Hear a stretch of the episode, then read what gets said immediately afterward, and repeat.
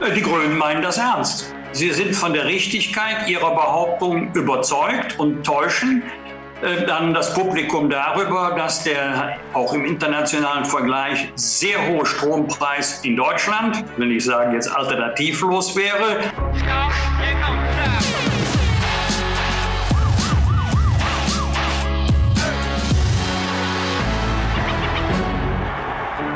Herzlich willkommen bei Achtung Reichelt. Es sind bittere Zeiten, die wir gerade erleben. Jeden Tag schließen Firmen, Läden, Handwerker, Bäcker. Jeden Tag können Sie in Ihrer Lokalzeitung nachlesen, wer die Krise nicht überstanden hat.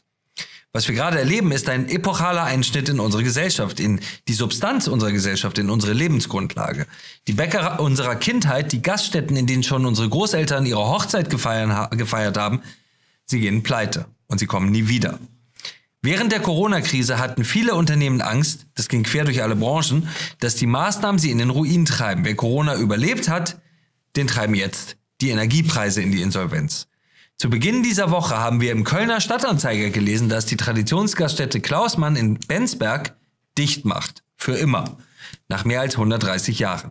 130 Jahre. Dieser Laden hat zwei Weltkriege und die Corona-Pandemie überstanden, aber nicht die Energiepolitik dieser Bundesregierung. Am Samstag macht das Klausmann ein letztes Mal auf, danach steht der Zapfhahn still und die Küche bleibt für immer kalt. Mir zugeschaltet ist jetzt der Mann, der jahrelang für die Menschen in Bensberg im Bundestag saß, der immer noch der vermutlich bekannteste Volksvertreter in diesem Land ist, obwohl er nicht mehr aktiv als Volksvertreter im Bundestag ist, der Mann, dem die Menschen in dieser Region derart vertrauen, dass er sechsmal in Folge das Direktmandat in seinem Wahlkreis eroberte. Wolfgang Bosbach, herzlich willkommen, schön, dass Sie da sind. Danke für die Einladung, Herr Reich. Was geht Ihnen durch den Kopf, wenn Sie von dieser Gaststätte, die Ihnen ja wohl bekannt ist, vom, von der Pleite dieser Gaststätte oder dem Aus dieser Plaststätte leben, lesen? Die steht ja nicht nur für sich, sondern für ein ganz bitteres Phänomen, was wir gerade im ganzen Land erleben. Ja, natürlich kenne ich die Gaststätte Klausmann, zumal sie an einer Hauptverkehrsstraße liegt, an der Kölner Straße, an einer Bundesstraße in Bensberg. Ich kenne äh, die Gaststätte aber nicht nur von außen, sondern auch von innen.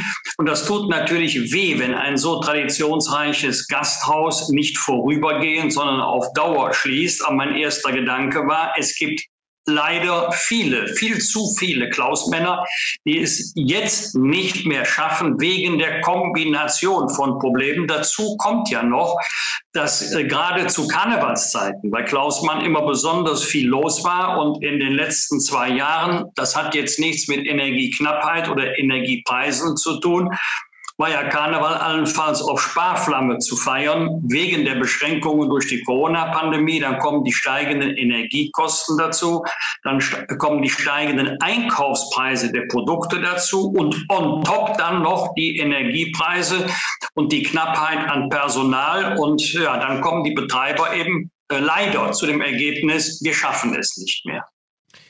Es gibt ja wirklich kaum einen Politiker in Deutschland, auf den so viele Menschen zugehen und um Rat fragen, nach Einschätzung fragen. Ich habe das selber erlebt, wie Menschen auf Sie zugehen. Was erleben Sie da dieser Tage? Mit, mit, mit welchen Problemen kommen Menschen auf Sie zu? Welche Fragen haben Menschen in dieser Zeit, in der, ja, dem Land, äh, muss man ja leider sagen, teilweise mit politischem Willen der Strom abgestellt wird?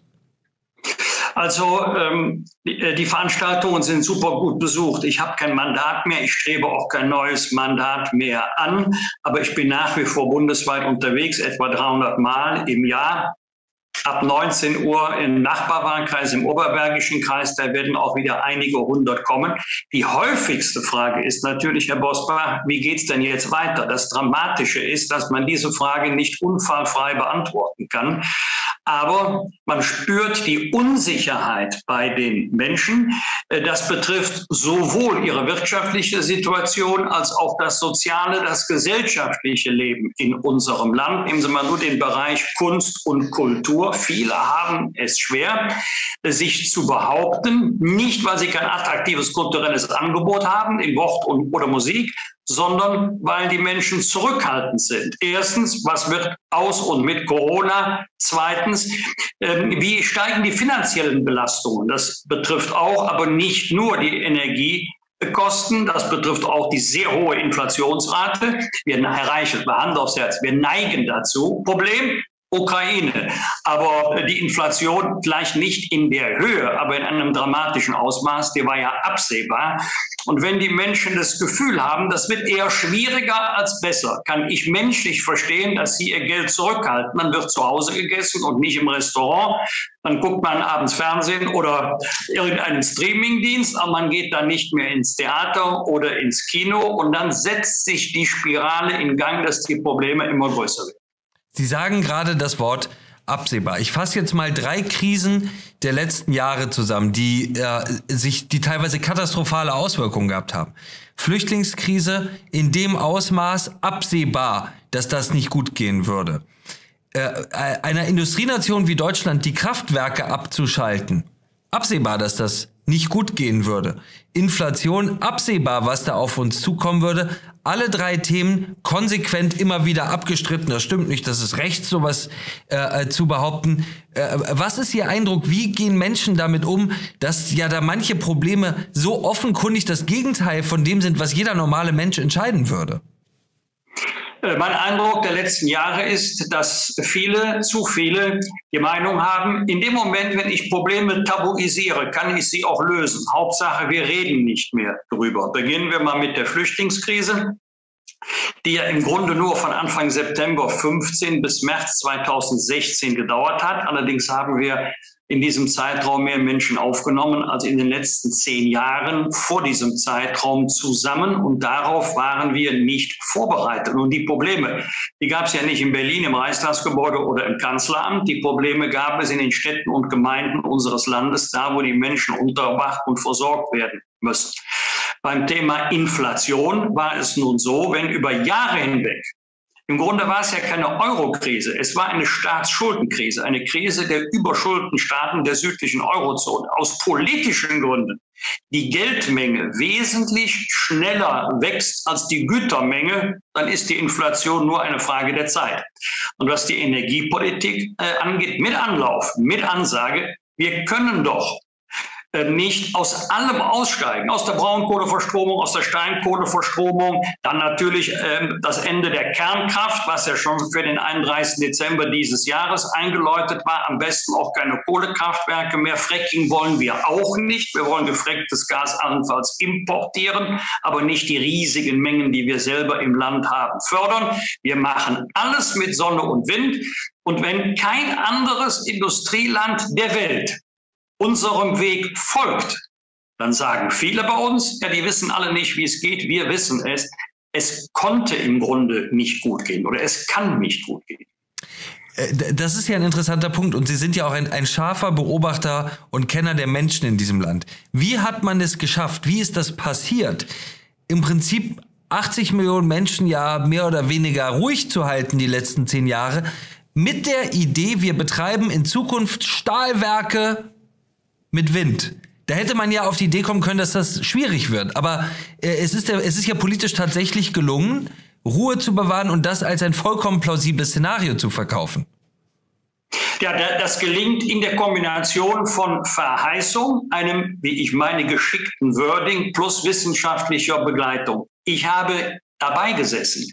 Ich bin nicht Zeuge vom Hörensagen. Ich war in der Fraktion, als es um den Abschied von der Kernenergie ging nach Fukushima. Übrigens, immer schön bei der Wahrheit bleiben, kombiniert mit dem Glauben, man könne durch die damalige Entscheidung auch noch für die CDU die Landtagswahl in Baden-Württemberg retten. Ergebnis, seitdem ist Herr Kretschmann dort Ministerpräsident. Es wurde mit dem Wording flankiert. Sonne und Wind schicken keine Rechnung. Ja, das stimmt. Aber dummerweise die Energieversorgungsunternehmen. Und die wissenschaftliche Flankierung war dann, das ist ja heute auch noch so, ähm, durch Frau Professor Kempfert, die immer wieder erklärt hat und auch heute noch erklärt, alles möglich, wir können komplett auf erneuerbare Energien setzen. Damals hat sie die Frage, wie sieht es denn mit der Entwicklung der Preise aus, beantwortet mit, sie erwarte allenfalls ein marginales Ansteigen der Preise. Ähm, wir hatten schon vor dem Ukraine-Krieg, hatten wir ja die weltweit höchsten Strompreise, sowohl für Haushalte als auch für die Industrie, also für Prozessenergie. Und dann, das kam auch noch dazu, Es wurde ja tabuisiert, dass wir in erheblichem Umfang Strom exportieren, weil wir, wenn die Sonne scheint und der Wind weht, so viel Strom in unseren Netzen haben, dass wir ihn selber gar nicht verbrauchen. Allerdings wird das wird auch in Zukunft so bleiben, nachts dunkel. Dann sind wir in erheblichem Umfang auf den Import von Strom angewiesen zur Erhaltung der Grundlastfähigkeit. Selbstverständlich Kohlestrom, selbstverständlich Strom aus Kernkraftwerken. Es wäre ja noch konsequent gewesen, wenn man gesagt hätte, wir wollen keinen eigenen Atomstrom mehr produzieren, und wir werden auch dafür sorgen, dass wir keinen Strom aus Kernkraftwerken importieren. Weil dann aber das Argumentationsgebäude zusammengebrochen wäre, hat man über diesen Teil nicht gesprochen. Wie würden Sie das im Nachhinein nennen? Das mag manchen Deutschen schon, ja, ich will es mal so sagen, als eine Art Betrug vorkommen.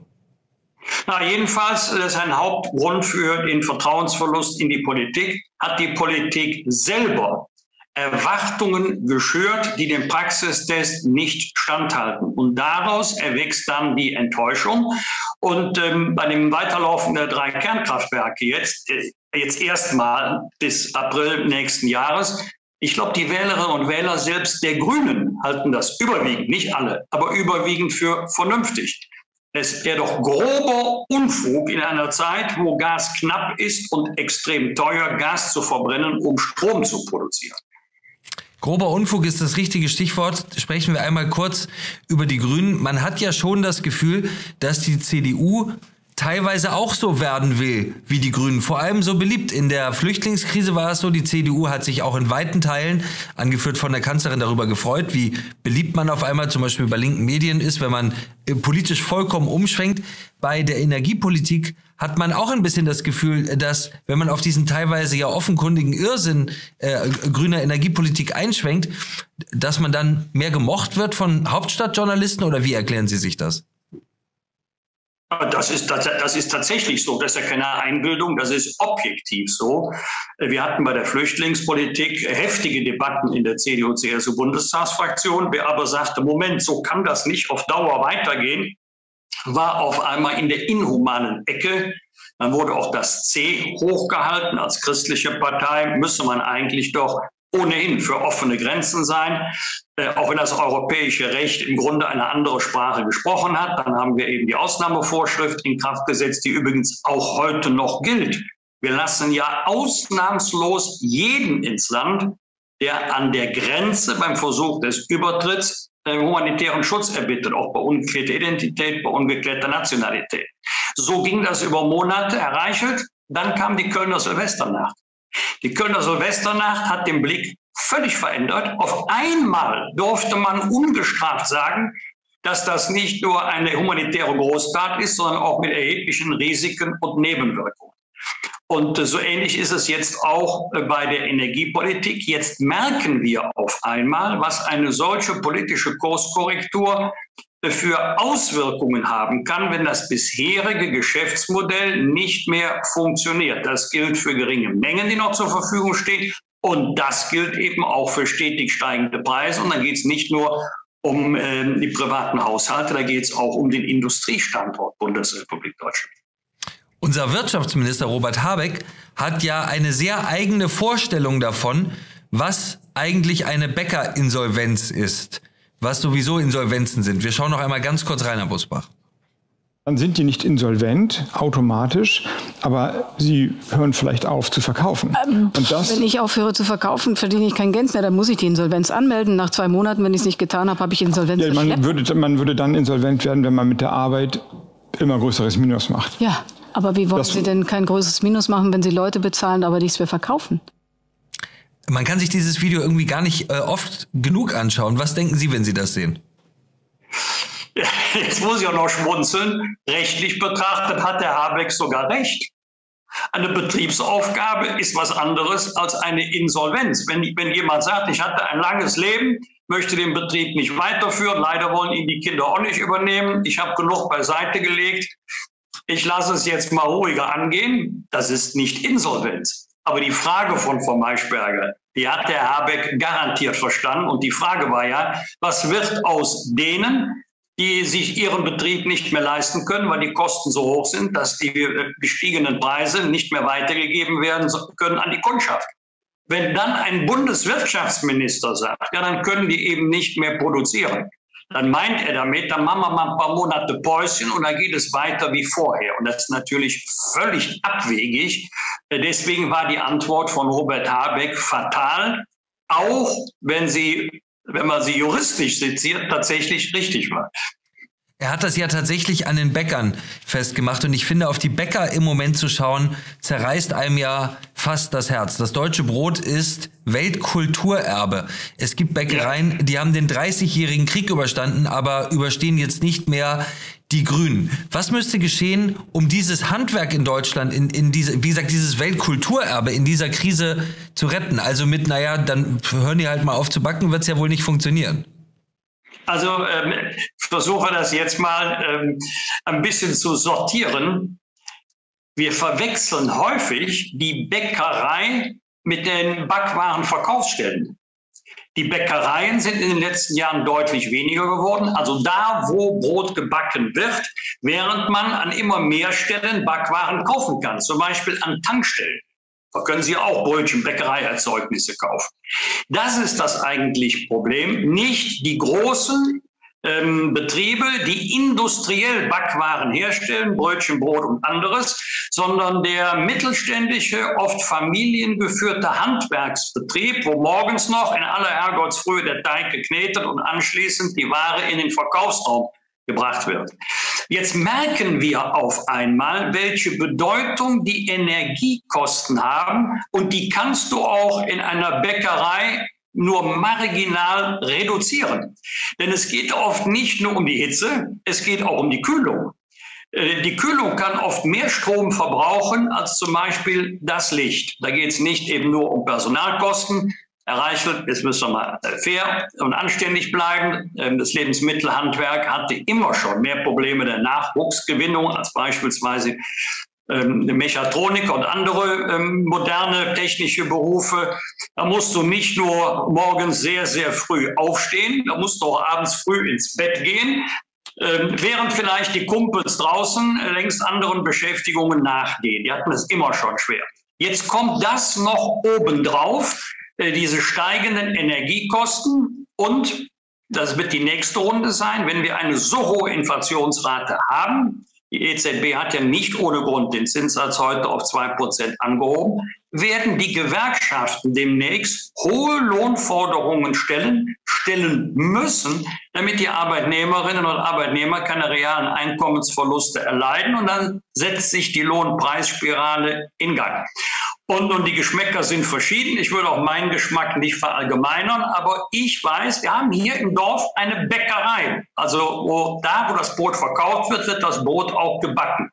Jedenfalls für mich ist es schon ein qualitativer Unterschied. Und deswegen ist es tatsächlich ein Verlust an Kulturgut, äh, wenn diese Bäckereien schließen müssen. Brot werden wir immer bekommen, wenn auch die Preise deutlich steigen, weil es eben auch industriell gefertigt werden kann, in größeren Betrieben, die ganze Regionen beliefern, die also Backverkaufsstellen beliefern.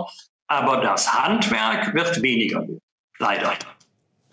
Viele Menschen haben ausgerechnet in dieser dramatischen wirtschaftlichen Situation, möglicherweise die dramatischste wirtschaftliche Situation seit dem Ende des Zweiten Weltkriegs, das Gefühl, dass wir ausgerechnet jetzt in den Händen einer Regierung sind, äh, beliebtes Thema, das wir hier immer wieder besprechen, wo viele Menschen sich mit Wirtschaft nicht auskennen, weil sie in ihrem Leben noch nicht mal gearbeitet haben. Wir haben eine Regierung, wo zumindest eine Partei, die Grünen, nahezu ausschließlich aus Abgeordneten besteht, die noch nie in ihrem Leben gearbeitet haben.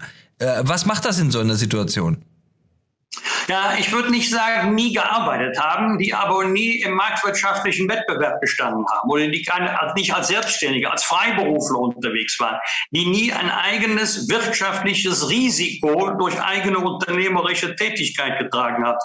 Sie sehen die Welt mit anderen Augen. Die sind alle nicht durch sich in den Bundestag gekommen, sondern weil sie zunächst aufgestellt und dann gewählt worden sind. Aber sie bringen nicht die Lebenserfahrung, sie bringen nicht die Berufserfahrung mit, die diejenigen haben, die sich mal mit ihren äh, Produkten und Dienstleistungen im Wettbewerb behaupten mussten, die mal als Arbeitnehmer zum Beispiel in einem Industriebetrieb gearbeitet haben und ganz wichtig, die auch vielleicht mal schlecht geschlafen haben, weil sie nicht wissen, Lohnt sich jetzt die Investition, die ich getätigt habe? Ja oder nein? Bekomme ich das Invest wieder zurück? Und es gibt vieles, was du auf der Schule und in der Uni lernen kannst, aber Lebenserfahrung, Berufserfahrung nicht. Und glauben Sie mir, man sieht die Welt mit anderen Augen, wenn man die Erfahrung hat, die diejenigen, die dort nicht gearbeitet haben, nicht haben können. Das werfe ich Ihnen nicht vor, aber es ist ein anderer Einstieg in die Betrachtung der, der Wirtschaft unseres Landes. Einen der häufigsten Sätze, den wir von diesen Leuten in den letzten Monaten geradezu mantrahaft immer wieder gehört haben, war dieser hier. Was schauen wir uns ganz kurz an. Also sorry, hier müssen wir uns auch nochmal ganz genau anschauen. Wir haben in Deutschland kein Stromproblem. Und wir haben gerade in Deutschland kein Stromproblem. Wir haben ein Wärmeproblem. Wir haben ein Wärmeproblem, kein Stromproblem. Wir haben ein Wärmeproblem bzw. ein Industrieproblem, aber kein Stromproblem. Jedenfalls nicht im Durchschnitt des Landes. Einmal für ganz normale Leute. Das kann doch nicht deren Ernst sein, dass die uns das Wochen und Monate lang einfach so erzählt haben. Oder äh, da fühlt man sich doch einfach nur noch, ja, ich sage jetzt mal zurückhaltend, belogen.